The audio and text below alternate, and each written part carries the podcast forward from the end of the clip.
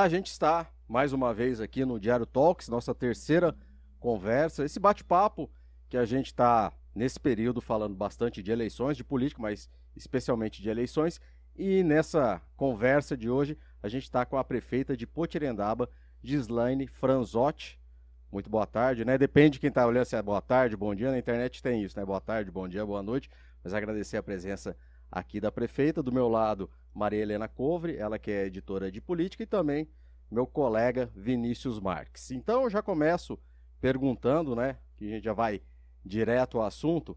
Bom, a gente tem visto, né, que a senhora tem feito, está no PTB, que é um partido que apoia o, Tarcísio de Freitas, Tarcísio de Freitas ao governo do estado, mas na verdade já há um bom tempo a senhora tem apoiado também o presidente Jair Bolsonaro, agora está com o Tarcísio. Queria saber basicamente, existe, existiu em algum momento, né, essa decisão da senhora de estar com o Tarcísio, de apoiar bastante o Bolsonaro, algum tipo de boicote, partindo, por exemplo, do governador, do ex-governador de São Paulo, João Dória, e agora do Rodrigo Garcia. Isso influenciou, de alguma maneira, a sua escolha nas eleições desse ano? Ou foi simplesmente uma questão mais ideológica?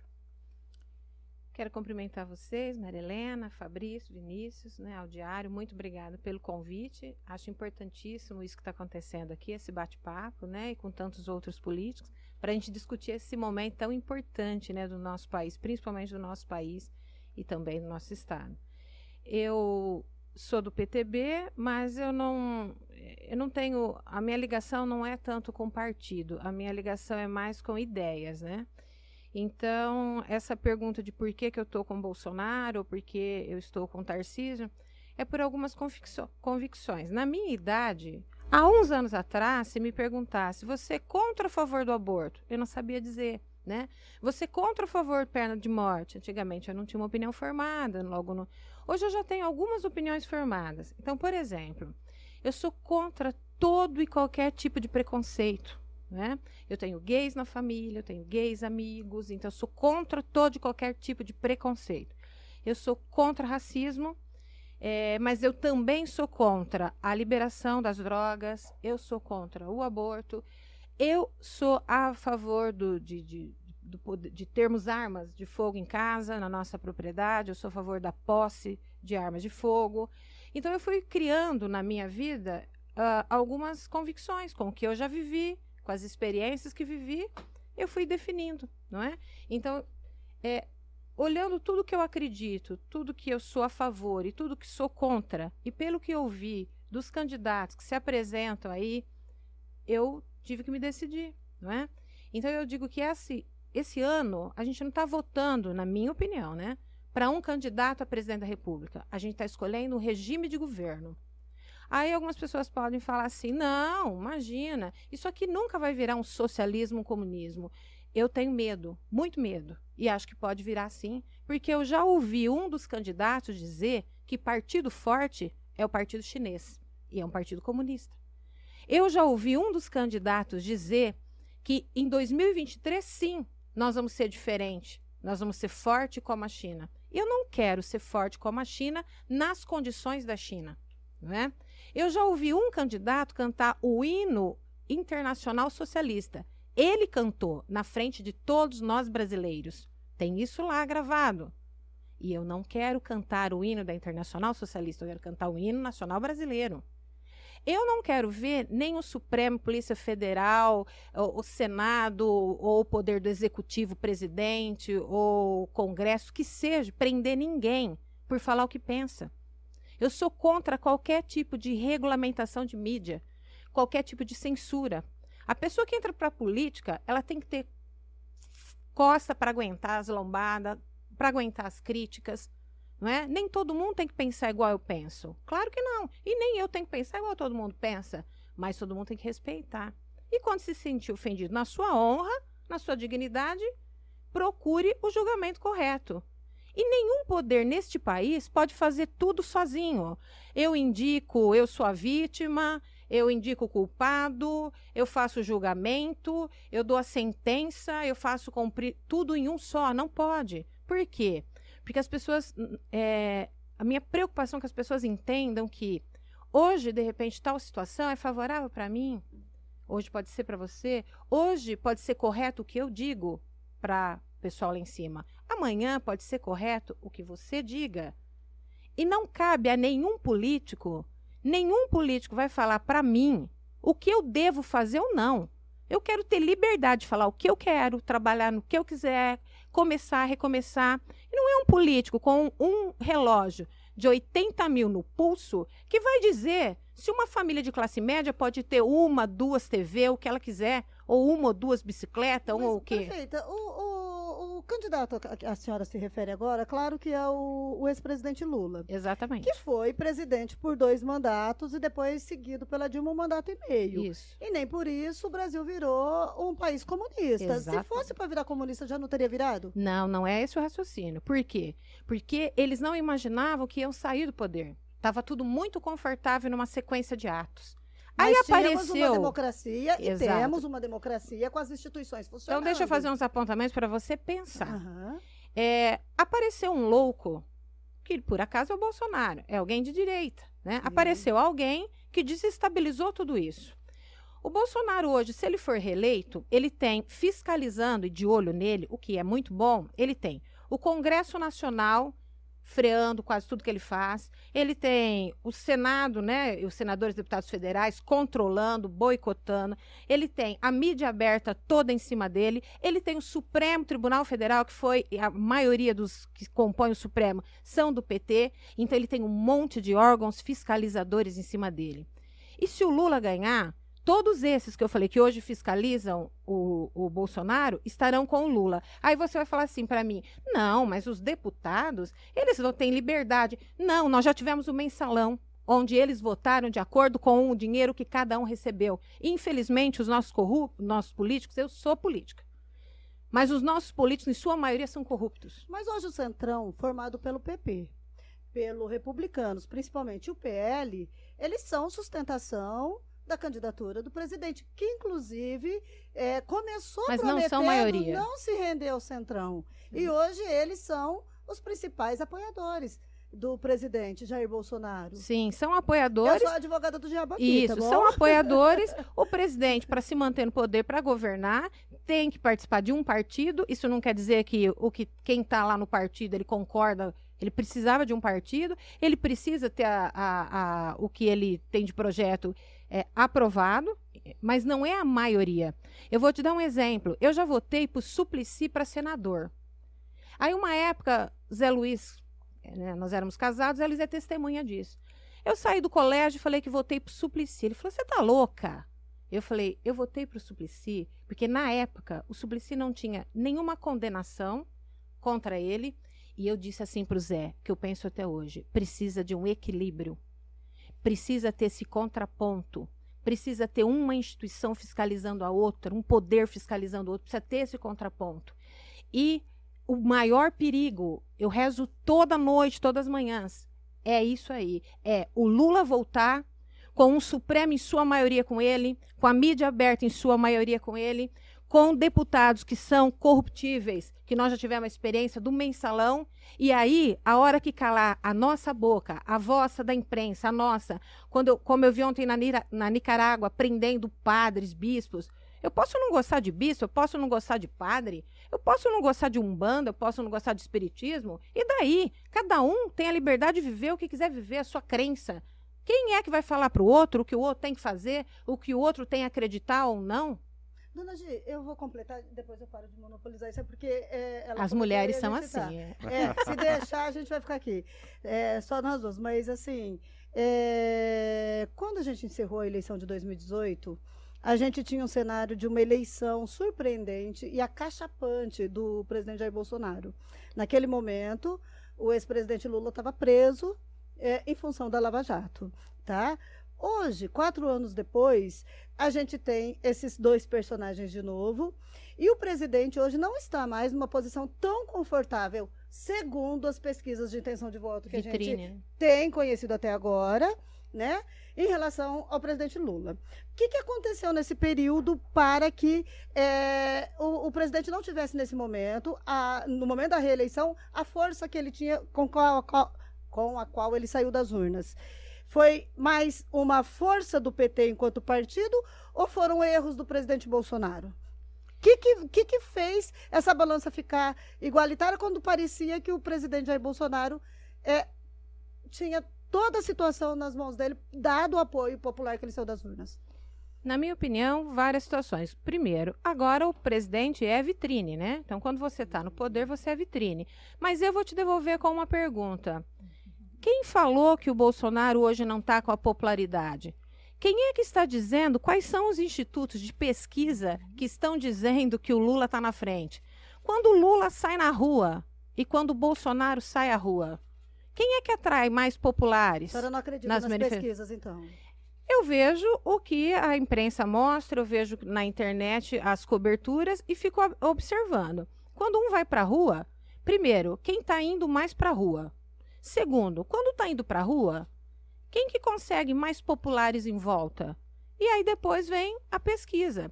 A gente vê lá, né, alguns institutos de pesquisa, alguns trocaram até o nome, porque, por exemplo, Ibope hoje não é mais Ibope. Ficou tão feio na última eleição que eles trocaram de nome hoje. Aí aparece lá, acho que é IPEC, né, numa Uhum. coisa assim. Aí o pessoal, quer dizer, eles erraram tanto na outra, será que agora eles estão acertando? Será que está correta essa avaliação desses institutos? Eu não sei, né? Quem sou eu para julgar um instituto? Mas eu vejo a popularidade dos lugares onde o presidente vai. Prefeita, só aproveitando essa questão, é, a senhora diz, né, que a gente uma volta do Lula, que teria o STF, o próprio Congresso, a senhora coloca a É, mídia. eu não estou afirmando que, que o Congresso poderia- vá se vender. Sim. E não estou afirmando que o STF vá Uhum. é, apoiar Mas atitudes hoje a aponta que nefastas. são, que são, Mas- são, são poderes que estariam hoje mais próximos Isso. do PT. Isso. O que, que aconteceu exatamente? É uma coisa que eu até queria. é, de 2015, por que que houve, vamos colocar dessa maneira, essa virada? Que se a gente for lembrar, em 2015, nós tínhamos a ex-presidente Dilma, nós tivemos o Congresso, né, caçando, nós tivemos a STF ali referendando todas as atitudes, decisões. né, todas as decisões. Nós tivemos, é, eu lembro até que na época, né, o termo globolixo, né, que é muito utilizado hoje pelos bolsonaristas, Sim. ele foi cunhado pelos petistas, né, que diziam que havia uma louvação da Lava Jato, do Sérgio Moro. Então, quem começou com o Globo Lixo, né, com a hashtag Globo Lixo, na verdade são os petistas e hoje, de forma até irônica, usado pelos seus adversários. O que, que houve, então, de todo o STF, o Congresso, a mídia, que fez tanto para o PT sair, né, no caso, e ali você tinha a questão das pedaladas, você teve também a Lava Jato, as provas, é, o processo julgado lá em Curitiba. O que, que mudou? Porque todos esses poderes agora que foram contra, né, o PT, Dilma, Lula, hoje eles estariam alinhados ao PT, Dilma e Lula. Por que que houve toda essa reconfiguração? Olha, quem sou eu para falar em nome de um ministro do Supremo, né? Quem sou eu para falar em nome de um deputado, de um senador, né? Mas, é, por exemplo, com relação à Globo, né, que você citou agora. Antes a Globo ela reinava, ela era única, né? Nós tínhamos outras emissoras, mas a Globo era única. E os valores que ela eh, recebia eram enormes, a gente sabe disso, né? E quanto, quanto que isso pesa, né? A... Mas mesmo assim ela, ela esteve É. favorável ao, Ao impeachment, impeachment. da, É, da é que naquele momento, a Dilma, nós que somos mulheres, quando a Dilma foi eleita, eu pensei que orgulho, uma mulher na presidência da República. Eu cheguei até, teve um jantar no Palácio em Brasília, eu tenho uma foto, eu e a Dilma abraçados. E eu acreditava, e eu apoiava. E me decepcionei, né? Pensei, a primeira. Então, nesse momento, foi difícil sustentar, porque a Dilma era. Ela. eh, eh, Hoje a gente vê as falas da Dilma, né? O comportamento da Dilma. Eu fico imaginando o Lula, né? Ouvindo ela, quer dizer, ele coloca, coloca ela lá, depois vê os discursos dela, os procedimentos, a forma. Ela foi muito, ela saiu muito mal, né? Não tinha como, não tinha mais como. Como que você segura um, um candidato? Como que você segura um político que ele mesmo, a cada frase, a cada canetada, a cada dia, ele faz uma coisa pior que a outra? Qual que foi o grande erro que a senhora vê administrativamente ou Não- politicamente da Dilma? não falar ela foi uma é, péssima presidente. Não sei, viu? É, foi uma, uma, uma sequência de atos que. E rodeada de muita gente incompetente. muitos. É, quando o político fica preso, né? Eu não sei se ela era total incompetente ou se juntou a incompetência dela com pessoas que ela teve ao lado. Se ela tivesse uma equipe é, mais preparada, talvez tinha segurado um pouco o desajuste dela, o descomando dela. Mas eu não sei qual eram os compromissos. Política é uma coisa para você. Eu mesma, lá pode Tirendaba, pequenininho, nove vereadores. Mas você tem que saber lidar, né? Sem se corromper, é, é difícil. Se você bate de frente o tempo todo, o que você não governa, se você se corrompe, né, para comprar um, é horrível para quem é honesto. Então, é a cadeira mesmo. Quando ela estava, talvez ela não estivesse preparada naquele momento, né? Ela não tinha o comando suficiente, a firmeza suficiente. Talvez isso. E a coisa foi ficando num descontrole, foi caindo numa falta de credibilidade tão grande que não tinha mais. Então, o, melhor era fora Dilma e aí o Temer entrou. O Temer entrou, na minha opinião, é, foi um, um, um presidente é, com o pé no chão, um presidente que sabe se posicionar, sabe falar, que tem né, uh, conhecimento. E ele conseguiu, foi a melhor coisa para o Brasil naquele momento, na minha opinião, foi o Temer ter entrado e fora Dilma. Só completando aqui, e aí, desculpa aí, é, a senhora, assim, visivelmente é uma política com DNA empresarial. A senhora é uma Sim. política muito ligada ao setor do empresariado, naturalmente. E eu, uma das coisas, a senhora falou muito da pauta de costumes do presidente Jair Bolsonaro aqui. Eu queria entrar um pouquinho na pauta do presidente, é, na pauta não de costume, na pauta liberal. Participei de vários eventos, inclusive com o senhor, próprio senhor Forozotti, era uma das questões que se defendia muito, que apesar do, do, do, do comportamento um tanto tresloucado, às vezes, do presidente, é, havia um apoio muito e uma confiança muito grande no, no Guedes, no ministro Guedes, em função da pauta econômica dele, tá?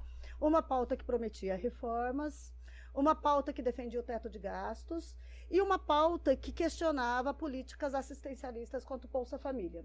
Hoje, em nome da reeleição, nós vimos o teto de gastos ir para o espaço, nós vimos o Bolsa Família ser turbinado e virar Auxílio Brasil, e nós vimos também várias das, das, das reformas ainda é, engastalhadas, tá? Nesse aspecto, é, como a senhora vê, ele também, a senhora não se sente frustrada em algum momento ou o Bolsonaro cumpriu todas as expectativas da senhora? De 1 a 10, que, que, que nota a senhora daria para o governo dele?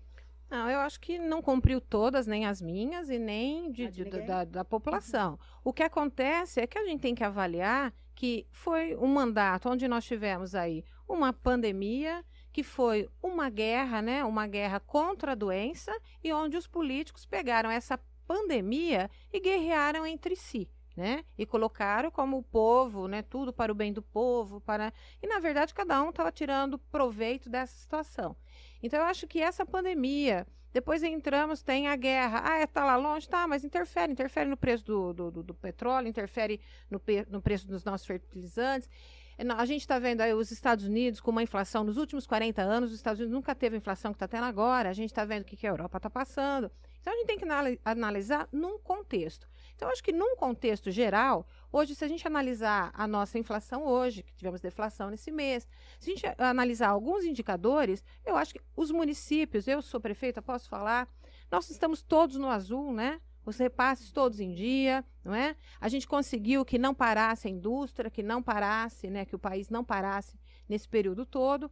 Então eu acho assim, não cumpriu, não foi tudo 100% de que a gente queria, nós brasileiros, não foi. Mas eu acho que avançou bastante, acho que ele segurou a onda bastante. O presidente tem um jeito intempestivo, tem um vocabulário, algumas coisas que a gente, mas eu não estou procurando um homem para casar. Eu estou procurando um presidente da República, né? Que seja honesto. Ele? É, não, eu não. não Desculpa, que é, é, é, é, não sei se eu casaria né, com ele. Mas a ele. Bolsonaro não ia gostar dessa resposta. É, não ia. E eu. E não, a senhora é, é, muito próxima da família Bolsonaro? Já tem não. fotos da senhora com alguns dos filhos dele? Não. Tem uma relação de proximidade ou não? Não, não tem nenhuma relação de proximidade. É política mesmo. Participei é, há um tempo aí com o filho mais novo, mas é, não pela proximidade com ele, mas pelo convite de quem estava apresentando o podcast sim, na época, sim. né? Então eu acho que o Paulo, o Paulo Guedes conduziu bem, dentro do que dava para ser feito, e eu trabalho muito por comparação. Por comparação. Hoje o que nós temos? Hoje nós temos um país que é direita e esquerda. E na direita, hoje nós temos o Bolsonaro. E no governo do estado nós temos o Tarcísio. Porque o Haddad já falou, ele já é PT, ele já é pro lado do socialismo, ele já tem essa tendência que eu não tenho. E o Rodrigo Garcia falou que para ele tanto faz, que ele não sabe, que ele não quer saber de, de socialismo, de, de república, de democracia, que para ele tanto faz. Ele quer ser eleito, ele quer voto, voto do lado de cá, voto do lado de lá. E é isso que ele quer. Isso para mim não basta. Eu quero alguém, porque nós temos uma responsabilidade.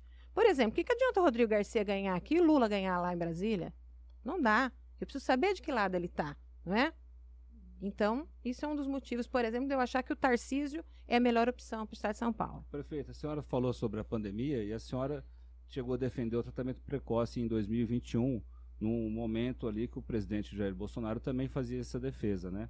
Enquanto que a maioria da comunidade médica colocava em xeque esse, esse posicionamento, até falando da não eficácia disso. É, há quem afirme que a postura do presidente em relação à pandemia é, seria um dos motivos que levaram a perder uma simpatia de algum, alguns setores. Né? A senhora acredita que ele se equivocou é, na, na condução da pandemia em algum momento? Olha, o próprio presidente essa semana falou, eu não me lembro em qual dos eventos que ele estava, que se ele fosse conduzir a pandemia hoje, ele conduziria diferente com a experiência que ele viveu, né? Então eu acho que algumas coisas, algumas falas dele aí, ele poderia sim. É que foi algo tudo muito novo, pegou todo mundo aí, né? Então eu penso que algumas coisas ele talvez poderia ter mudado. Só que com relação à questão do tratamento, eu não sou médica, não sou da área médica, nada. Vou falar por mim. Bom, se as nossas crianças lá na creche sempre toma, tomaram remédio para verme a vida inteira, né? Como uma profilaxia.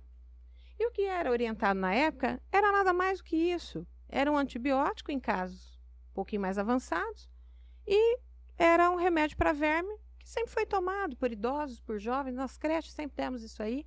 Então não via nada demais. E qual é a minha era a minha posição pessoal, né?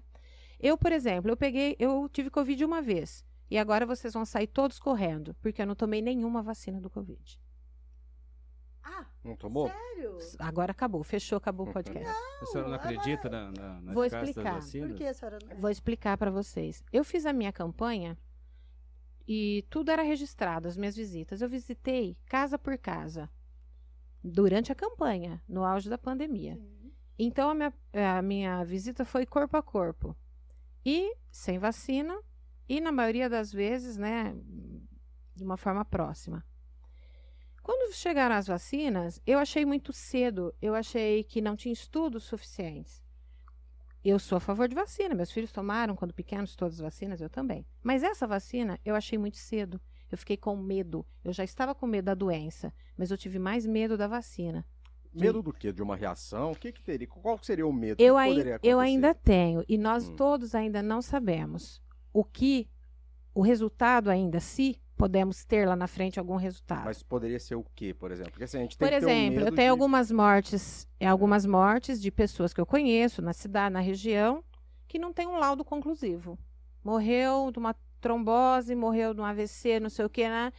Sem um histórico. Existe alguns questionamentos. Você vai falar assim, ah, mas quem questiona isso são médicos bolsonaristas? Que seja. Mas existe alguns Não, questionamentos. assim, o que eu ia questionar Mas o assim, pessoal E a- fala que isso e aí- reduziu os eh, casos É, graves. casos ótimo, morte, isso, nesse- vacina, é, nesse sentido, sim.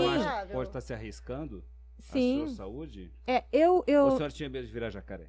não, É eu, brincadeira. É, Às vezes eu, no meu brava. caso, no meu caso, os meus filhos todos tomaram vacina. Foi uma opção. Todos, nós, aí, mãe, mas se a gente tomar e você não tomar, e se vai fazer mal pra gente, aí só você vai se dar bem? Eu falei, meninos, eu vou ser uma cobaia. Vocês tomem a vacina. Façam, se previna, façam certinho. Eu não vou tomar, porque eu não tenho convicção. E eu sou uma cobaia. Eu poderia já ter morrido de Covid. Não podia? Eu já podia ter sido internada. É um risco que eu corri.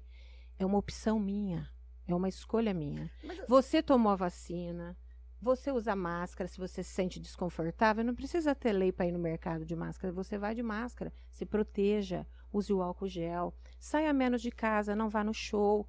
É uma opção. Eu tenho medo. Eu convivi com as pessoas, eu nunca desrespeitei o medo de ninguém. Nunca falei você é um bobo tomar vacina, nunca. Nunca falei você é um bobo e não sair de casa. Saia de casa, ande sem máscara. Eu nunca falei isso para ninguém. Mas, prefeita, Eu respeito a decisão de cada um. Agora, enquanto uma gestora pública, é inegável que as mortes e os casos oneraram o sistema de saúde, né? E a gente sente, talvez seja natural, mas o que a gente vê claramente é que foi possível retomar parcialmente a vida depois da vacina, né? E, e isso significou um alívio para todo mundo, até para nós jornalistas que não aguentávamos mais da morte no Sim. jornal diariamente. Internar gente, número, a gente tinha quase que um placar diário Sim. de pessoas, né? É, quando a prefeita vem, assim como o presidente da República, a liderança que a senhora é, a senhora ganhou uma eleição, a senhora é respeitada, a senhora é uma liderança de uma Sim. cidade, e diz eu não tomei vacina, a senhora acha que essa fala pode é, influenciar outros munícipes da cidade, Não. porque eles se sentem liderados pela senhora? Não. Nesse sentido, não, porque se você pegar os números de vacinados em Potirendaba, nós vacinamos, seguimos todas as etapas, fizemos plantões ao sábado, fizemos plantões à noite para o trabalhador que sai seis horas do trabalho, poder. Quantas noites nós ficamos até as 20 horas, 21 horas vacinando? Então, eu fiz, eu ah, ofertei para a cidade. Coloquei em Face, no Insta, divulgamos, levamos a vacina nos bairros. Então, não. A prefeita ofereceu, tinha o remédio à disposição, o tal do remédio quando você contraiu o Covid, que a gente A senhora tomou quando contraiu? tomei, tomei. Cloroquina, Não, ivermectina? cloroquina não. Tomei ivermectina e E- tá. azitromicina e, e me saí bem. Tá. Não sei se foi sorte, não sei se deu certo, mas quando eu tomei o remédio, eu me senti segura.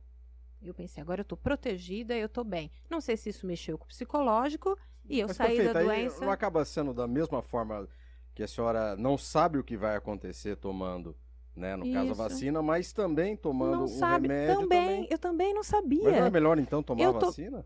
Pode ser, pode ser, pode ser. Tanto é que os meus filhos tomaram. O que eu tô querendo dizer para vocês que tudo pode. Se eu queria tomar o remédio antes, e se esse remédio mal não faz, ah, não ia fazer bem, mas deixa eu tomar. Por que, que eu vou te impedir de tomar? Eu quero tomar vacina, eu tomo. Você não quer tomar vacina? Você não toma. É isso que eu tô querendo falar para vocês. Eu não tô dizendo que eu tô certa. Eu tô dizendo para vocês que eu sou uma cobaia. Eu posso sair daqui, pegar a semana que vem Covid e puf. Aí vocês vão falar, tá vendo? Ela não tomou. Pode ser. Mas é que Não é? existe para você Então, poder... agora, o- uma coisa que, assim, que eu acho abominável é todo mundo tem que fazer aquilo que o outro quer. Ou Mas- tem que fazer do É jeito que o outro a- a- a quer. teoria- e aí eu vou falar É, da teoria, a questão da liberdade individual e da liberdade e da responsabilidade coletiva, né?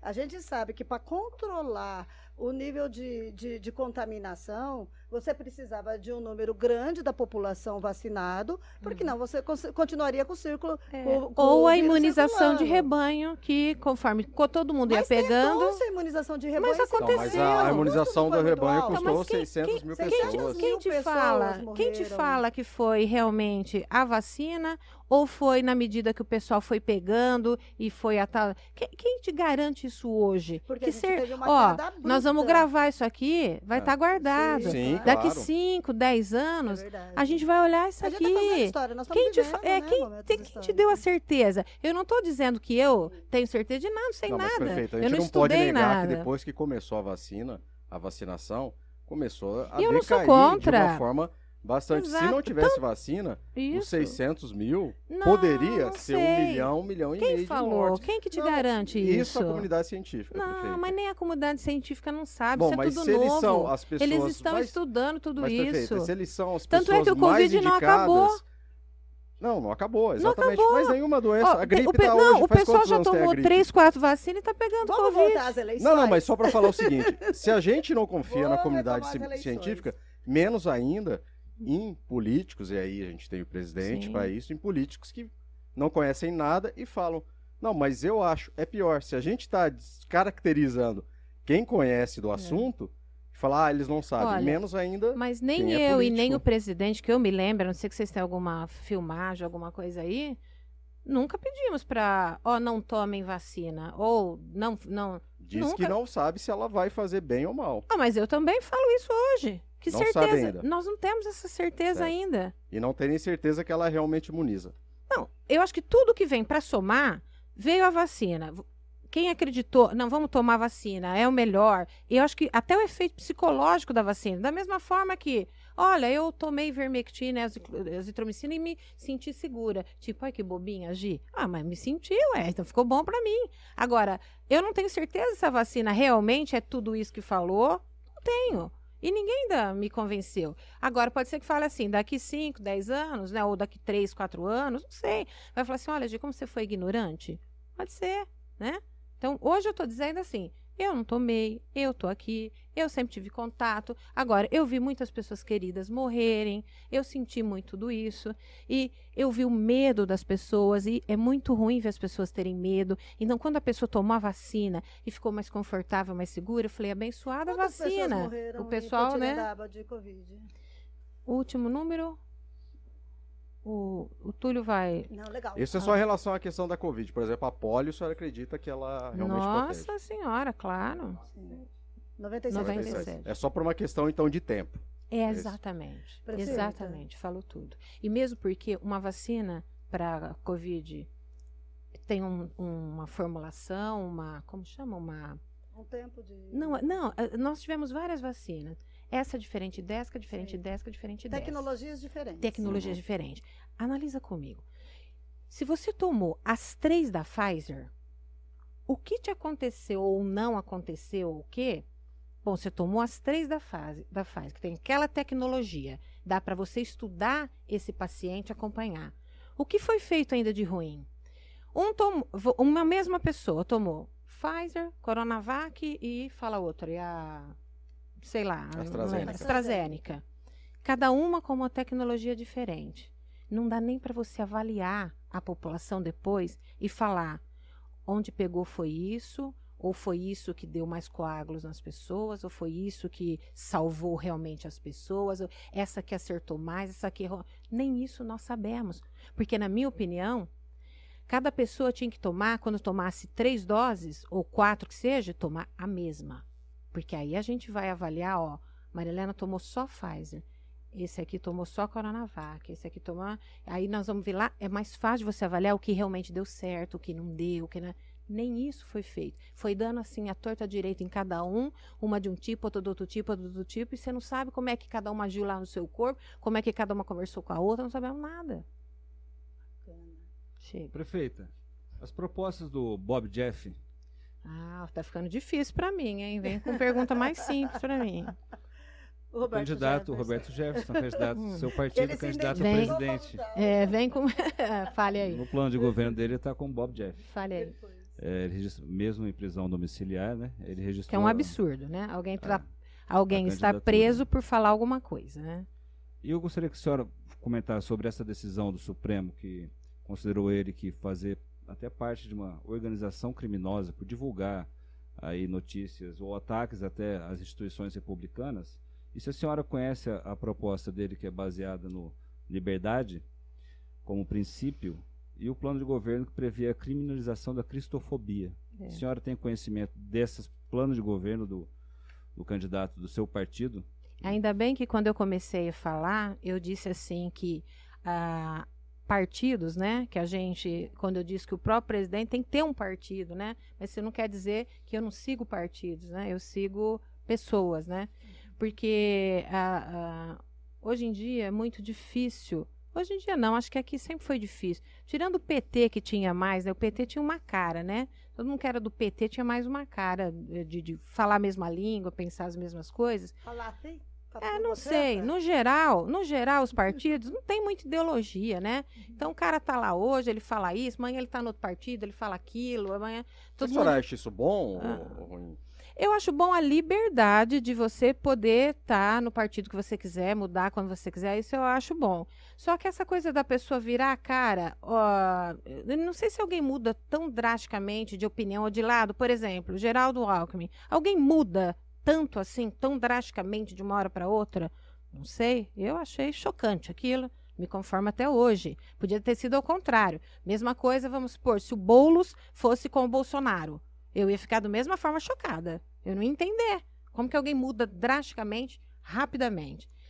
Quanto a. a, a... Centrão é, é, campeão em fazer isso, viu, prefeito? É, sim, sim. Infeliz... Centrão é, é campeão é, em fazer isso, mudar. Eu lembro que o meu partido, eu era PMDB antigamente, né? Uhum. E eu falava assim, gente, há quantos anos o, P, o PMDB está na presidência? Porque trocava o presidente, vocês podiam notar, podia trocar o presidente quanto fosse. O PMDB estava sempre ali do lado, né? Tava de Em governo tá... só a favor. Não é isso? É. Então, é uma...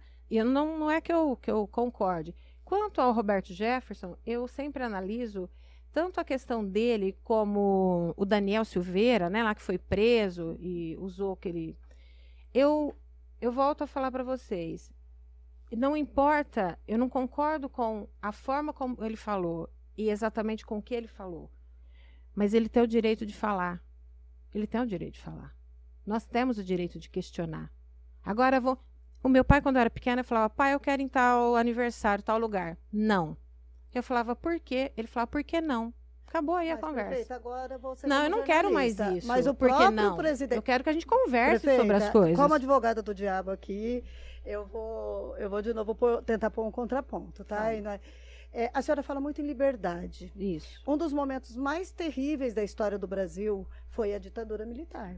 A imprensa não teve liberdade. A imprensa foi censurada. Eu sou jornalista, estudo a história do jornalismo.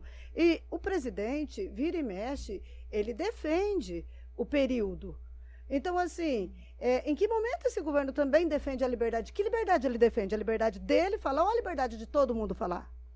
Eu até hoje não vi nem, se vocês estiverem aqui, me corrija, né? Eu não vi até hoje nenhum ato, nenhum decreto, portaria, um ato concreto do presidente limitando a liberdade de alguém. Mas há ataques Fale um. diários contra a imprensa. Ah, mas claro. Mulheres. Ah, mas é claro. Como que você não vai atacar a Globo nesse comportamento é, é, é, se perdeu? Não só a Globo. Eu jornalistas em comum. Tem muitos, é, se perderam, né? Eu, eu, a gente sempre soube que no, o jornalismo, tem um jornalista, eu lembro, vou dar o exemplo do futebol. Antigamente os homens falavam assim, amigos, nós falavam assim: ah, eu não gosto de, de ouvir o, o, Palmeiras quando fulano narra, porque eu tenho certeza que ele é corintiano. Aí o outro falava: eu não gosto de ouvir o jogo fulano, porque eu tenho. Então, mas eles falavam assim: eu tenho certeza, mas não sabia. Porque era aquela coisa. Não que eu acho que também que o locutor esportivo não tenha que ter partido. Estou dando um exemplo. Enquanto a coisa era assim, a gente sabia que a Globo era do lado de cá, que o Diário era do lado de cá, que a USBT do lado de lá, não sei o quê, mas era uma coisa. É um exemplo. Mas, assim, velado, aquela coisa que, né? Você dá aquela puxada, disfarçada, não sei o quê, ia tocando, né? Agora, a hora que fica aquela coisa escrachada do lado de um candidato, é o mesmo erro, na minha opinião, do Supremo Tribunal. Se os ministros se controlassem mais, não participassem de atos políticos, não tivessem um ativo, não desse tanto a cara, hoje ficaria mais difícil para o Bolsonaro, para a direita, ficar criticando o sistema eleitoral, não sei o quê. Então tinha que ter se contido. Mesmo que eles estivessem torcendo assim, sou Lula, Lula, Lula, tinha que se conter. Mas a tem Globo que é dar Lula, uma... Lula, Lula. Lula, não. Ela é contra o Bolsonaro agora, Sim. né? Ela é contra o Bolsonaro é agora. Problema, eu não sei se ela é né, Lula, ela é contra. Vê se a senhora é concorda com, comigo, e talvez vale para a senhora. Eu acho que essa polarização fez o seguinte: provavelmente quem estiver assistindo aqui hum. e me ver fazendo questionamentos para a senhora, como jornalista, vai falar é o você. nosso papel ir lá e pegar é assim. Não, é Sim, nosso papel. E eu é fiz a mesma. Com bolos, nós fizemos a mesma Sim, coisa do é lado contrário. Tá?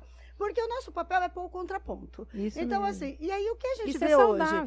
É. Isso aqui, quando entrar na rede social, vai acontecer o seguinte: vai ter um monte de gente me escrachando, dizendo ah lá, ela é petista. Por quê? Porque hoje nós estamos numa polarização em que, se eu fizer uma crítica, é porque eu sou do outro lado. Não, não. Parece que a sociedade não permite mais a crítica sem você ser necessariamente antagonista, né?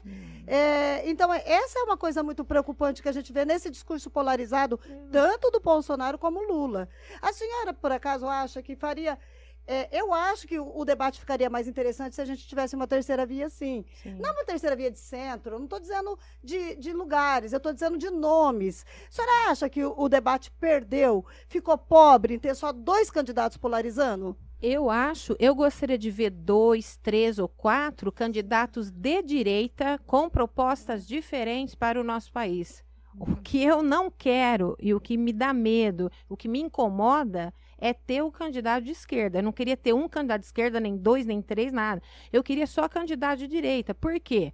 É um motivo simples, não é porque eu tenho grandes estudos, porque eu li grandes livros. Eu fui para Havana, nós tivemos médicas cubanas, tá voltando duas lá em Poti agora. Eu tive quatro médicas cubanas na outra na minha gestão, o Zé Luiz também teve na gestão dele. Nós fomos para Havana, ficamos no Hotel Meliá, onde Chico Buarque fica e tudo mais. Puto hotel chique, maravilhoso. Os cubanos tocam violino para você no café da manhã e ninguém fala mal do governo lá dentro. Não tem coragem, morre de medo.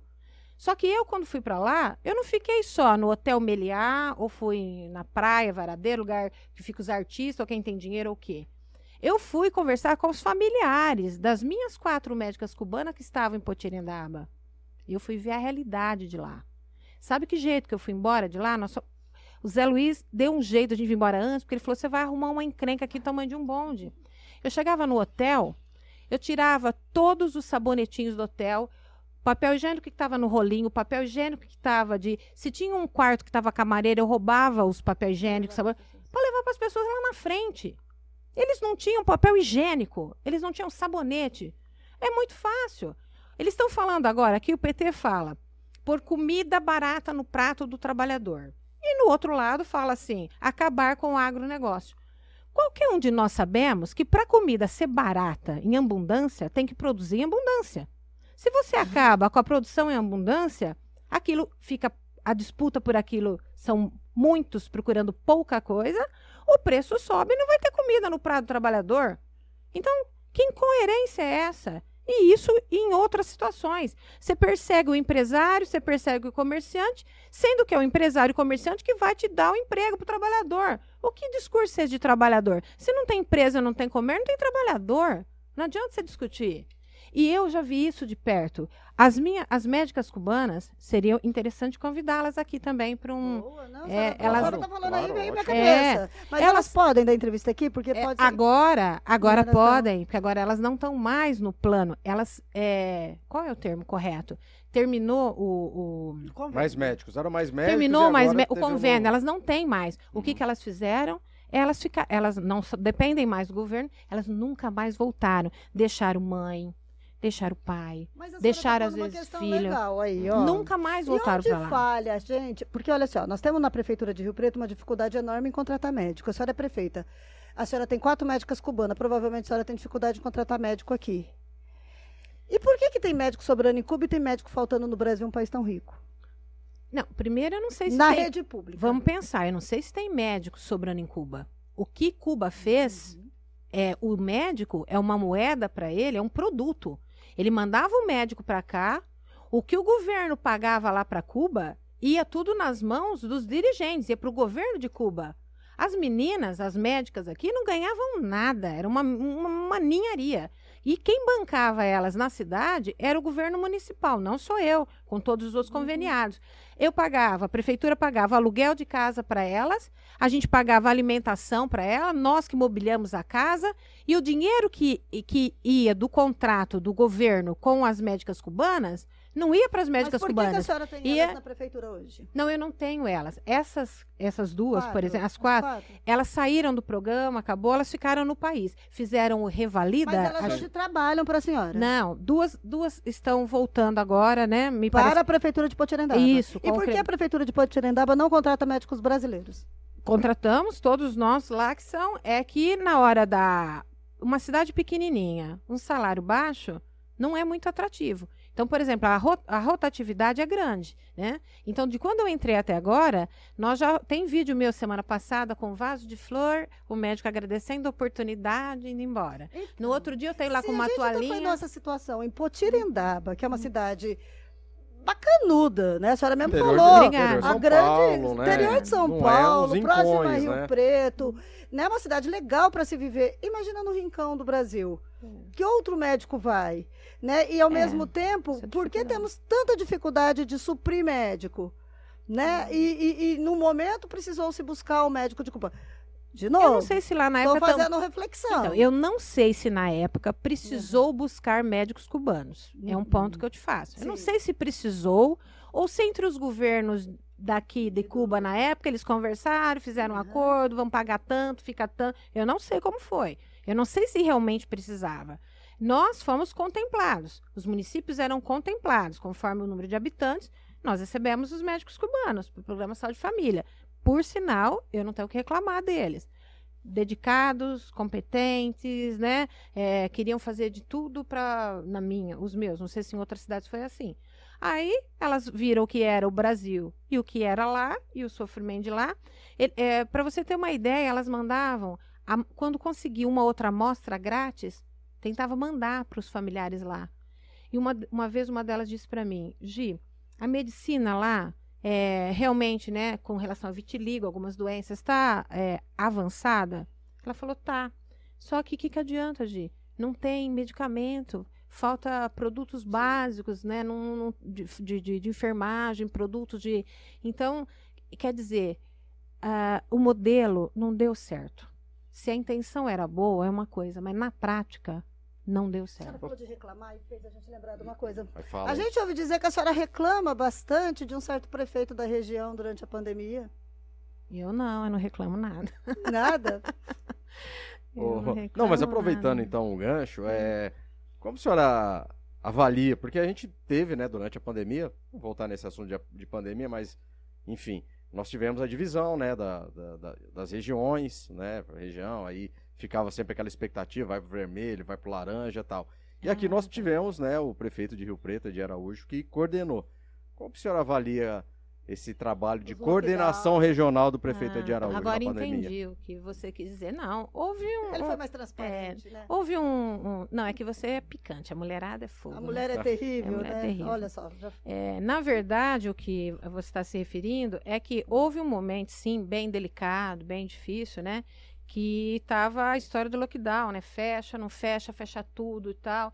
Foi um momento sofrido, porque quem está no comando é, é brincar de Deus, né? Você que decide o que é melhor para uma família, você que decide o que é melhor para é muito isso só para quem não tem responsabilidade. Quem tem um mínimo de responsabilidade, a gente sofre muito nessas horas. E eu ali a situação era o seguinte para mim: nós temos uma empresa, a nossa empresa, né, tem uma média, vão mais que isso, mas vão por lá dentro, 800 funcionários. Na época o Dória, aliás, eu votei no Dória, depois me arrependi amargamente. Até porque teve o Bolso É. Dória. É, o Dória, ele disse assim: as empresas era para continuar trabalhando normal. Então, eu sou prefeita. A minha empresa continua a todo vapor, trabalhando, faturando e pagando ICM, óbvio, né?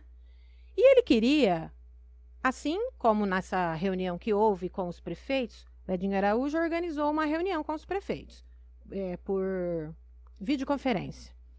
Eu achei que era para discutirmos todos. Como que tá aí pro lado de Mirassol? Como que tá aí pro lado de Tabapuã? Como que tá aí nananã? Que que nós. Eu pensei que era isso, e não era. Foi feita uma reunião onde o Edinho comunicou a todos nós que era para fechar. E ainda levou o presidente do HB, o diretor do HB, na reunião lá, né, apareceu, para nos falar assim: quem não aderir ao lockdown, o HB não vai atender. Isso é uma reunião? O que, que os prefeitos poderiam falar numa situação dessa? Ninguém falou nada. Teve dois ou três que, que falaram. Outra coisa, a reunião não podia ser gravada. O dispositivo que estava transmitindo impedia que ela fosse gravada. Por quê? Uma reunião democrática para discutir, né? Já começou daí. Uhum. Mas nós gravamos de outra forma. Então, ah, o que, que dois ou três prefeitos só se manifestaram na reunião? Eu também não falei nada. Um falou assim, acho que é o de Issem. Olha, eu dependo totalmente do HB, então eu não tenho escolha, né? Eu, eu, eu sou obrigado a decretar o lockdown. Mais dois falaram uma coisa semelhante. Eu fiquei assim, eu não acreditava naquilo. Falei, gente, isso é uma ditadura? Falei, agora vem um prefeito de uma cidade maior, o hospital. Imaginou para mim se eu falo assim, ó, eu vou fechar tudo, fecho a lojinha, o mercadinho, tudo, e a minha empresa da Poderosa tá aberta. A minha empresa, meus funcionários estão todos lá no administrativo, lá na produção, um seguido do outro, lá na linha de produção, e lá pode. E o, e o cidadão que tem uma lojinha com o filho dele, a esposa dele, tá, tinha que fechar. E eu ia ter que falar isso pro povo? Que eu tenho dois pesos, duas medidas? Não decretou lockdown. Lá, claro que não. Claro que não. A menos que eu falasse, então vamos fechar nossa empresa também. Por que, que o grandão lá pode? E o pequeno ali tinha que fechar tudo? Onde está a ciência nisso? Se era uma decisão da ciência. É, é, os meus funcionários não iam pegar a Covid? Os da cidade iam pegar? Onde está isso? Onde está a coerência disso aí? É claro que eu não fechei. Aí, só que aí como que eu fiquei? Eu conversei com a população, com a associação comercial e disse: eu estou sendo pressionada pelo Dória, estou sendo pressionado pelo HB, pelo Estado de Base e pelo Edinho Araújo, que eu tenho que fechar. E eu acho que vocês, se vocês fecharem por todo esse tempo, vocês não vão ter como pagar aluguel, como pagar funcionário, como comer. O, o que tem uma quitanda lá, que é ele a mulher só, é só dali que ele come. Falei, então eu vou fazer o seguinte, eu vou comprar uma briga com eles. Nós vamos manter aberto. Só que vocês vão tomar todos os cuidados. Como que nós vamos combinar? Vocês são tudo gente grande e responsável. Que é que o Dória tinha que ter feito com a gente que é que o Edinho tinha que ter feito com a gente. Nós somos adultos responsáveis, tratar a gente como gente grande e não tratar o povo como se fosse um bando de moleque. Então eu falei para cada comerciante: vocês vão atender um por vez, vai botar um negócio aí na frente, vai botar álcool gel, vai atender de máscara, tal. Se isso e a minha a guarda municipal passar fiscalizando e a turma da vigilância. Se isso for bem, os nossos números não aumentarem de caso, tal, nós vamos continuar assim. E ainda com o risco de que se algum dos meus precisasse ser entubado, precisasse ir para HB, e o meu medo, se isso chegasse lá e eles mandassem de volta e alguém morresse, olha a minha responsabilidade.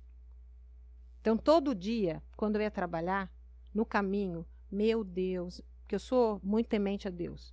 Meu Deus, Jesus Cristo, me ajude, ilumine, ilumine os médicos, ilumine que ninguém vá para ser internado, que eu não perca ninguém, porque senão vai falar que a culpa é minha, que eu que não. É.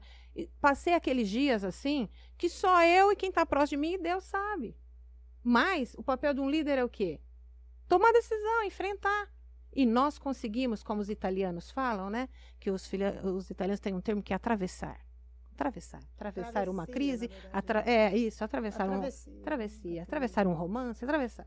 E eu, minha descendência italiana, né? Então, eu, aí a hora que tudo se acalmou e não sei o quê, eu falei, Deus, passamos, atravessamos, juntos. O, o Gabriel está dando um sinal, mas eu queria fazer uma pergunta. Vendo a senhora falar e essa hum. contundência da senhora me fez lembrar que a senhora defendeu aí a questão do armamento, e aí veio Sim. uma curiosidade, que eu falei, meu, tenho muito interesse em saber. A senhora tem uma arma? Tenho. Uma que Glock 9mm.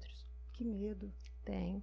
Não quem, sei nem. Quem a senhora tiraria se a senhora hoje. Nem quem entrasse. Eu, nós já fomos assaltados duas vezes, eu e Zé Luiz. A senhora já fez tiro? Já nós fez já fomos. Já. Nós já fomos assaltados lá na chácara duas vezes, mão armada. Uma vez foi feito refém o meu pai, idoso, com o meu caçulinha, o Júnior. Na outra vez estava eu, Zé Luiz e meu pai. A última vez eles levaram a gente, levou eu e meu pai. Não, eu e o Júnior e o Zé para a fábrica que a gente mora no fundo, na chácara, e largou meu pai idoso lá com mais uma outro assaltante. Depois eles subiram com meu pai lá, eles arrebentaram o cofre na marreta, porque eles não davam conta de, de abrir, nós não tínhamos, ainda bem que eles acreditaram nisso, nós não tínhamos a senha, e eu me ofereci para ir com eles buscar o nosso financeiro para vir abrir. Né? Foi horas horríveis.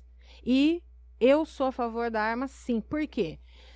Tem a minha chácara. Não que hoje eu vá não sei nem se eu vou acertar nas minhas aulas de tiro. Eu não, não, não acertei nenhum na cabeça e também nem no coração. Você não põe uma fotinha Ace, assim Aceitei. Pelo menos. Acei, Pra estimular. O que eu quero. E nem mas, mas tá preparado, fez o. E não sei se eu tenho coragem de dar um tiro numa pessoa, porque, como eu falei para vocês, eu sou contra a pena de morte. Não sei se eu falei isso, eu sou contra. Uhum. Ninguém tem o direito de tirar a vida. Uhum. Mas eu, uns tiros para cima, eu dou. Uns tiros no, no pé do sujeito. por aí, uns, Eu dou. Se precisar, pipoco. eu dou. E o que, que eu quero dizer? O meu avô, pai do meu pai, veio da Áustria. Tinha uma garruncha. Já ouviu falar esse termo? Garruncha? Garruncha, sim. Garruncha, já ouviu falar? Já, já, opa. Então, desde lá de trás, o sitiante tinha uma espingarda, tinha uma. Para quê?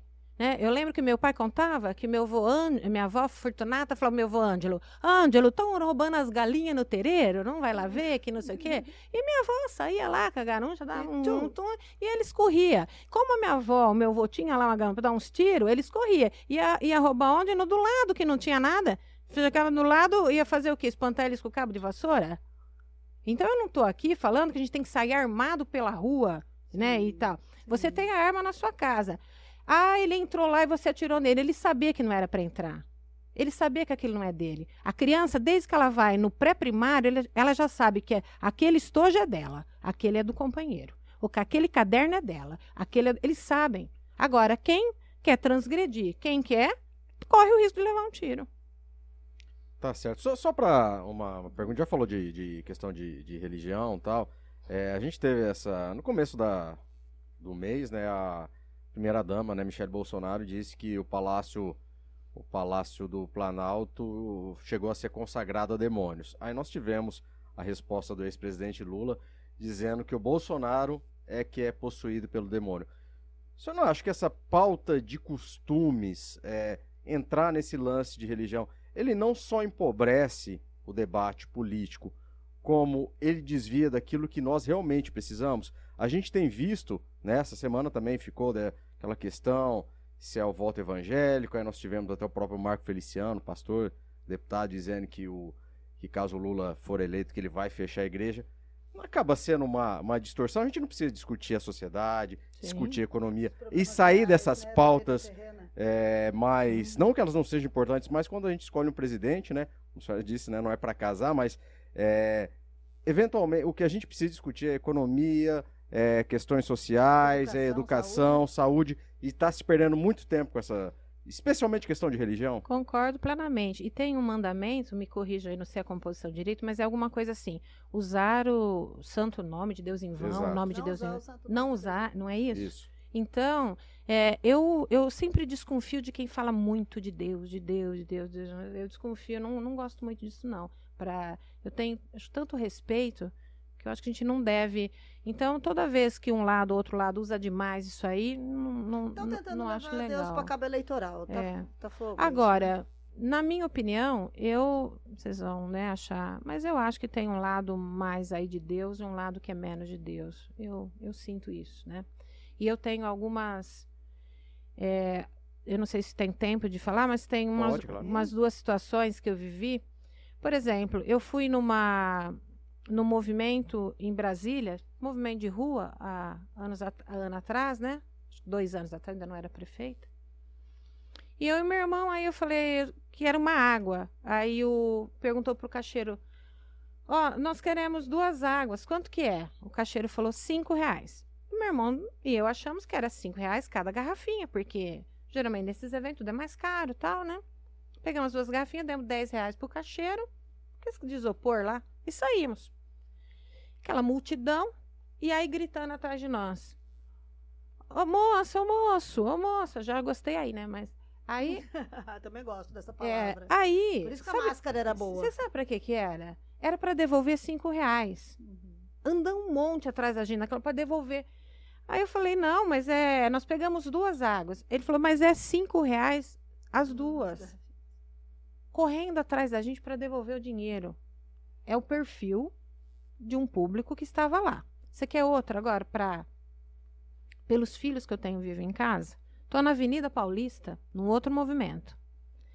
Chegou aquele momento lá que lotou, que você não conseguia para frente, para trás, de lado, nada, né? Aliás, até um perigo, né? Essa, essa multidão. E, novamente, água, né? A pressão da gente parece que vai lá no pé, água. Aí eu comecei. Alguém está vendo água? Onde tem água? Falando alto, para tentar erguer um braço lá na frente. Aqui! Peguei uma nota de 50 reais. Estou falando pelos três filhos vivos e a minha neta que eu tenho em casa. Meu irmão falou: Mas você vai dar essa nota de 50? Não vai voltar? Falei: Não interessa, estou morrendo de sede, vou arriscar. Dei a nota de 50. Foi passando de mão em mão, de mão em mão, para chegar lá no caixeiro. Você acredita que voltou as duas águas, o troco dos 50? Mas passou num monte de mão. Você vai falar para mim, isso não é nada. Não, é o perfil. É o perfil de um público que está lá que não era oportunista, que não estava lá para levar vantagem, que não estava lá para se dar bem, que estava lá para uma causa em comum. E isso me, me, me cativa. Isso, por que, que você está. Porque eu gosto disso. Vou fazer uma provocação. gente honesta. então. Desculpa, vou fazer uma provocação, Faça. até porque a Lava Jato foi uma grandíssima bandeira do bolsonarismo em 2018. E aí que a gente comentou isso, né? Quando que a gente imaginou em 2018 que a gente ia ver no lançamento da candidatura do, do senhor Tarcísio, o Bolsonaro e no mesmo palanque o Valdemar Costa Neto e o Cunha. Dois agentes políticos presos pela Lava Jato. Sim. A senhora daria a empresa da senhora para o Cunha ou Valdemar Costa Neto administrar? Não, eu não daria e acho que nem o Tarcísio vai dar. Eu acho que nem o Tarcísio vai contratá-los. No primeiro debate que teve, já houve essa pergunta para ele. Uma pergunta difícil, constrangedora, porque, como eu disse, ele precisa de um partido. Eles Sim. tentaram criar um partido novo e não conseguiram. conseguiram. Eles tiveram que ir para algum partido. A senhora tem a mesma opinião do Valdemar É. Costa Neto que hoje conduz Não. a, can- a candidatura, a campanha do Não, presidente. não, não, não. Eu tenho a mesma opinião do Tarcísio, não do. Deles. É, de- é, eu, tô indo na pessoa. Sim. E eu estou acreditando que o Tarcísio não vai, não vai colocar, por exemplo, esses dois na linha de frente. Eu estou acreditando que não. Você vai falar, você tem certeza, Gi? Claro que eu não tenho. Se ele eu, colocar, eu votei, deixa Ué, de não votei pro Dória? eu não votei pro Dória. O Dória não decepcionou? Ué, eu tenho, eu falo aqui. Eu podia falar que não, eu votei pro Dória, pedi voto pro Dória, achei que ele era a melhor opção e não foi. Hoje eu não voto mais. Agora eu vou votar para quem? Vou votar pro Tarcísio e vou votar pro Bolsonaro. E você tá acreditando no Tarcísio? Sim, eu acho ele técnico. Quer que eu conte uma passagenzinha do Tarcísio?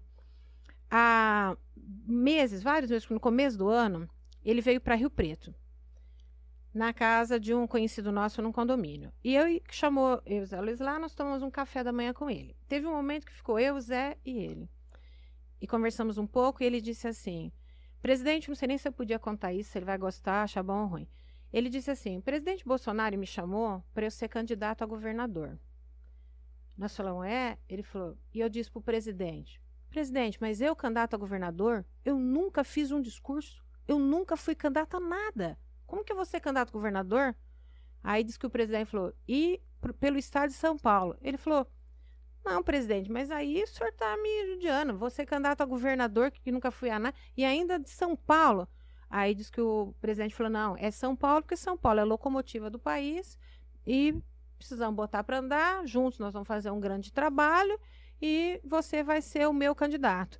Ele falou assim, ó, presidente, eu não sei, só vocês vão me ajudar, tal, né? E aí disse que o presidente olhou para ele e falou assim: "Você vai ser o candidato a governador de São Paulo porque eu tenho certeza. Eu já senti no meu coração, você vai ser eleito." Tarcísio contou isso pra gente.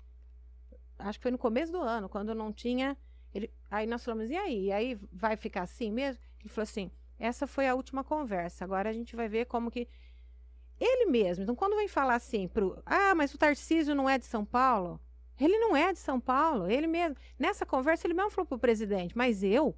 Mas o senhor tem certeza? Mas eu. Aí ele falou que pro presidente, o que o senhor eh, decidir para mim, eu vou seguir. Eu confio na, na, né, no senhor, eu vou seguir. E eu espero não decepcionar o senhor. E eu gostei disso. Eu gosto de gente assim. Gente técnica, gente humilde, gente que admite as dificuldades. Eu gosto de gente assim. Mas quando ele fala, espero não decepcionar o senhor presidente, ele não está mais sair bem na preocupado campanha. em não decepcionar o, politicamente o presidente, Uhum. enquanto que o objetivo deveria ser não decepcionar Não. o povo paulista, Não, que ele, claro, se caso ele- venha elegê-lo. dizendo assim como candidato, como político, né? como político, porque você sabe como que é. É se bem que o povo, eu acho que nem, por exemplo, eu venci três eleições lá em Potirindá, é meio inexplicável. Porque eu sou desse jeito que vocês estão vendo. Eu falo o que eu penso, eu falo o que eu acho, não, não fico Por isso que eu não fico perto da senhora armada. e não e não dei Eu, nunca uma cesta básica. Você não vai, você vai conversar com apoiadores meus e contrários, eles vão falar: "Eu nunca dei uma cesta básica, eu nunca dei um dinheiro para ninguém nada". E eu ganhei a eleição lá em Potirendaba. E tudo isso que eu falo aqui para vocês, esse meu jeito honesto, é lá. Eles entram para me pedir alguma coisa e já falam assim: "A senhora não vai ficar brava, tá? Mas eu vou na, porque já sabe que se eu não gostar, eu vou falar, não é? As nossas licitações em Potirendaba são todas transmitidas ao vivo pelo YouTube. Todo mundo assiste. Aqui, lá na Arábia, onde quiser. Aproveitando sobre essa questão de. de, da família. A senhora gosta do filho da senhora? Já colocou ele de vice-prefeito? Colocou ele na política? É. Eu não, não pretendo que ele continue na política. Em 2024 a senhora vai tentar a reeleição? Não ou sei. ele vai assumir? Não sei ainda. Pode ser que ele seja o É, candidato. ele está no momento de conquistar o espaço dele na empresa. Porque o Zé está trabalhando na sucessão, né? Porque a gente não é eterno. Uhum. E lá nós somos sócios. Então lá também você tem que conquistar. Você não vai automaticamente para a cadeira do conselho, você não vai automaticamente, tem que conquistar.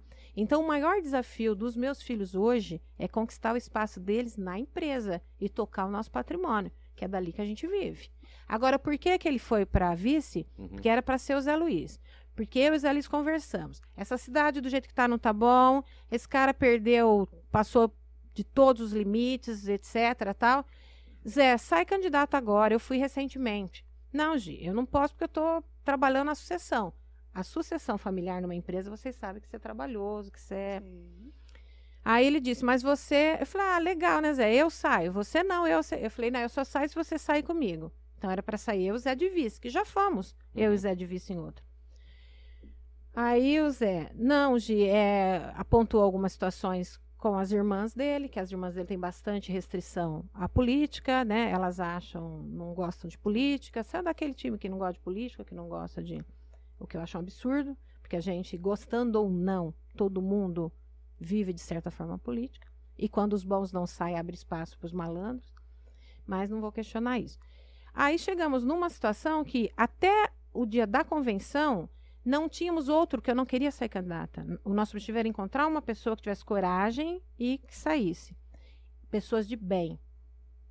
Desde a minha outra eleição, a gente vive no Brasil o seguinte: como foi rotulado que política é tudo malandro, meio político é sujo, as pessoas de bem têm medo de sair, não querem, a mãe não quer, a esposa não deixa, o sócio não quer. É bem assim que acontece. Por isso que aparece tantos oportunistas, porque os bons não saem. Nin- é, ninguém, quer, ninguém quer ser presidente de condomínio, ninguém quer ser ninguém. Você quer que cuida do teu condomínio, mas você não quer ser presidente, né? E ninguém quer pegar. E política é mais ou menos isso aí. Na última hora não tinha candidato. Ia ser o prefeito que estava lá, candidato único.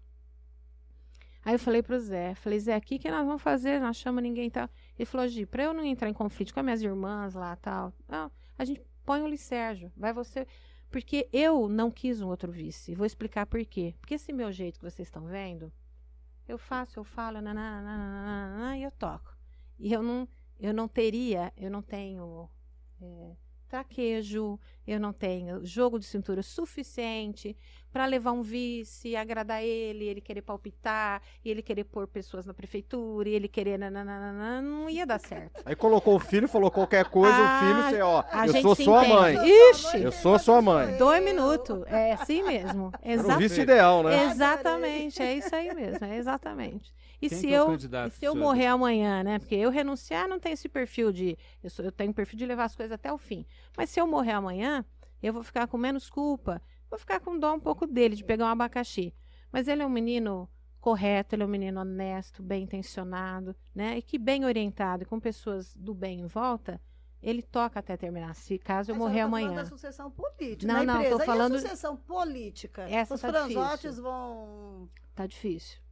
Tá Hum. bem difícil a sucessão política. Porque a senhora Porque- adora política. O ex-marido é. da senhora adora política. Não. Aliás, um comentário. É podre de chique ficar falando assim do ex-marido com naturalidade. Ó, Zé, eu bem. Achei demais. a senhora já é chique Não, fisicamente, mas agora essa Obrigada. maturidade de fim de, de, de ex-marido eu achei sensacional. Não, o. Zé foi um dos melhores prefeitos que o Potirendaba já teve.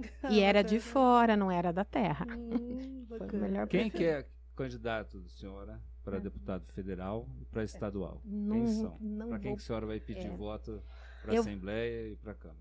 vou tentar fazer o que fiz as outras vezes. Vou colocar ali para a população, olha, esses são os candidatos que ajudaram o Potirendaba.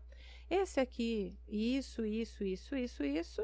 E é óbvio que é, é, vou puxar sim para os candidatos de direita, com certeza, porque não adianta eu querer votar para presidente de direita, para governador e botar lá um, né, um- A senhora mostrou que não, não suporta comunista, esquerda, Não. mas a senhora recebeu recentemente um ex-prócer do PCB, PCdoB, Isso. o Aldo Rebelo. E aí, rolou É. um papo legal? Ó, eu acho incrível que eu sou prefeito de uma cidade pequenininha, né? Pouquinhos votos, tudo mais.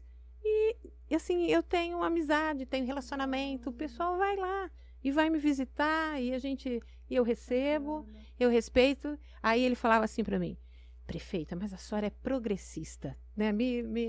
Eu falei: "Eu sou, sou um pouco progressista, mas eu sou de direita e não sou de direita assim. Agora, você é conservadora, fanática. Eu, eu me vi sem opção. Eu estou, eu morro de medo, morro de medo de ver o nosso pessoal passar aquilo que os cubanos passaram e passam. Eu morro de medo. Eu tenho medo, muito medo. Então eu não tive escolha. Porque eu não sou, eu sou uma pessoa que não sou radical em nada. Eu sou da liberdade de cada um. Então eu não tenho essa coisa conservadora, não é isso. Mas entre uma possibilidade de a gente é, correr o risco aí de se tornar uma nação socialista, indo para o lado do comunismo, eu vou fazer tudo, tudo que eu puder. Passado alguns anos, nós vamos assistir isso. Deus vai, o que tiver pela frente, e eu vou dizer assim: tudo que eu pude, eu fiz. Da minha parte, eu fiz. E se algum de vocês, ou alguém falar que está nos ouvindo aí, ah, eu não imaginei que ia ser assim, né? Não. Ele, o próprio candidato, é só olhar ali as publicações dele. Ele já deu recado, ele já falou que isso aqui vai para o socialismo. Daqui quatro anos, Ah. seja onde for, a senhora faz um chá, convida a gente para casa da senhora, a gente assiste E eu quero estar vídeo. errada. E se a gente não tiver mais no jornal, porque a É. vida flui, a gente vai rir, beber E eu uma. quero estar errada. vai- a gente eu quero bebe que a uma gente seja cerveja feliz, e, é e discute o cenário daqui eu quero quatro estar errada. anos. Fala assim, Gio, como você foi boba, você se preocupou à toa, deixou de dormir à toa, olha aí, tá tudo certo. É isso que eu quero. Eu quero morder a minha língua e falar assim. Ô, ô, prefeita, só para aproveitando, mas quais difícil são os candidatos, né? com Não, mas Não, é porque ótimo. já não tem os candidatos a, a deputado federal e estadual, pelo menos os candidatos. não tenho para te falar agora, não tenho. Mas não, não decidiu Tá. ainda ou, ou não quer revelar porque tem alguns pessoas esperam o apoio da senhora? assim? Exatamente. Porque além de, de tem, tem quem nos ajudou, tem quem não, não nos O ajudou. governo do estado ajudou a senhora, pessoas- mesmo sendo bolsonarista? Eu vou voltar à primeira pergunta do Fabrício, porque a senhora não respondeu. Ah, tá, é verdade. é claro que não, não me ajudou, como ajudou o Badibacite, como ajudou o show, como ajudou. em que né? ele poderia ter ajudado mais? É, houve em alguns momentos, assim, umas conversas mais pontuais, né, com os prefeitos. E, no meu caso, Não houve. eu não quero, eu não aceitei. Porque eu penso que o dinheiro que tem lá para o Estado devolver para a gente não é do político, não é, não estou falando de- nem do fundão partidário ou de dinheiro particular deles. Eu estou falando do nosso dinheiro, que nós todos pagamos impostos, que a minha empresa paga imposto, e o dinheiro que está lá não é para ser barganhado, dividido, como fazem hoje, né? O deputado, não é? Divide com os deputados, isso a nível federal também As está emendas, né? No caso das não emendas. suporto isso aí. Isso é um absurdo. O nosso deputado tinha que estar lá para nos defender, apresentar projetos de lei e contrapor com alguns projetos de lei encaminhados que são ruins para nós. Por exemplo, um governo que pensa no povo, que está preocupado com o povo, ele aumenta o ICM em plena pandemia de produtos farmacêuticos, produtos de higiene e limpeza, produtos alimentícios e combustível? Esse, esse governo está com dó do povo, está preocupado com o povo? E os deputados que foram lá e aprovaram essa loucura desse governador né, nessa época, estava preocupado com o povo ou eles estavam se acertando entre eles?